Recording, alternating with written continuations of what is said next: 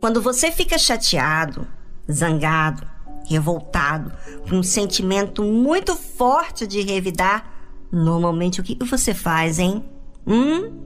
Você conversa com você mesmo. Ou fala com outra pessoa aquilo que intenta fazer como um meio de buscar saciar a revolta. E às vezes aquilo fica horas, dias, semanas, meses, anos. O que você não percebe é que a sua alma está alimentando o mal, da vingança, das suas razões, não é? E isso traz paz? Muitos dizem: só vou ter paz quando eu ver essa pessoa pagando pelo mal que me fez. Infelizmente, isso tem destruído o ser da pessoa. Ainda que ela se vinga, ela continua sendo amarga, pois sentimento com sentimento não resolve. E de que forma pode resolver o sentimento? Raciocinando. Veja o que aconteceu com Esaú, filho de Isaac, homem de Deus. Isaac é homem de Deus, mas Esaú estava escolhendo ser um filho perdido. E Esaú odiou a Jacó por causa daquela bênção com que seu pai o tinha abençoado. E Esaú disse no seu coração: Chegar-se-ão os dias de luto de meu pai, e matarei a Jacó, meu irmão. Por causa de um sentimento maligno, olha o que diz a pessoa no seu coração.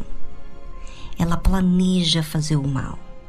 O mesmo mal, ou pior, do que aquele que recebeu, como uma forma de saciar o mal que está enchendo seu coração. Observe que o seu coração vai sentir ainda mais quando você pensa no mal que a outra pessoa lhe fez. Essa forma não resolve. Você vai sentir ainda mais sentimento de ódio e raiva. Então, Viviane, como que eu faço? Como que eu faço para arrancar essa dor da traição? Pense no que é justo, puro, certo. Você faria esse mal diante do policial? Diante do juiz? Diante do advogado? É. Você não se atreveria a fazer isso diante de alguém que te condenaria e te prenderia para o resto da sua vida, não é? E Deus, que está te vendo, e o diabo também está te vendo. O diabo torce para você fazer o mal, para que você tenha o mesmo fim que ele tem. E Deus torce para que você use a sua consciência que ele te deu e não se sinta bem com esses sentimentos destruidores, mas busca ele. A quem você vai servir? Veja bem, não importa o seu passado, você errou até hoje, até ontem, mas hoje você pode começar a fazer o que é certo. O que vai importar para Deus é quando você decidir. Porque você deve já estar pagando um grande preço por as consequências das suas escolhas. Esse ódio não tem te feito bem, não te tem dado família, paz, tranquilidade, alegria você vive irado, você vive com raiva, você vive desgostoso da vida, você vive pensando na morte, você vive em coisas ruins. Ou seja, é isso que você vai guardar esse lixo dentro da sua alma? Pelo amor de Deus. Você pode decidir.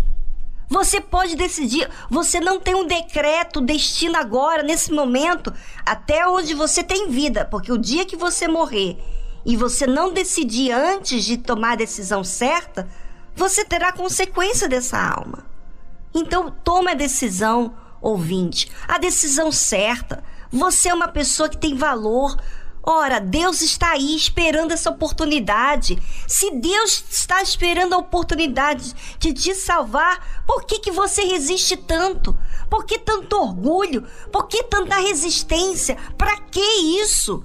Eu digo, para que serve esse mal? Para que você gostar desse mal? Você deveria odiar esse mal que tem te feito escravo. Olha só como você está vivendo. Olha a sua história, olha a sua vida. Poxa, toma a atitude certa, porque Deus, Ele está esperando essa oportunidade. Agora, você tem que ir até ele. Ele disse, ele chama. E ele chama quem?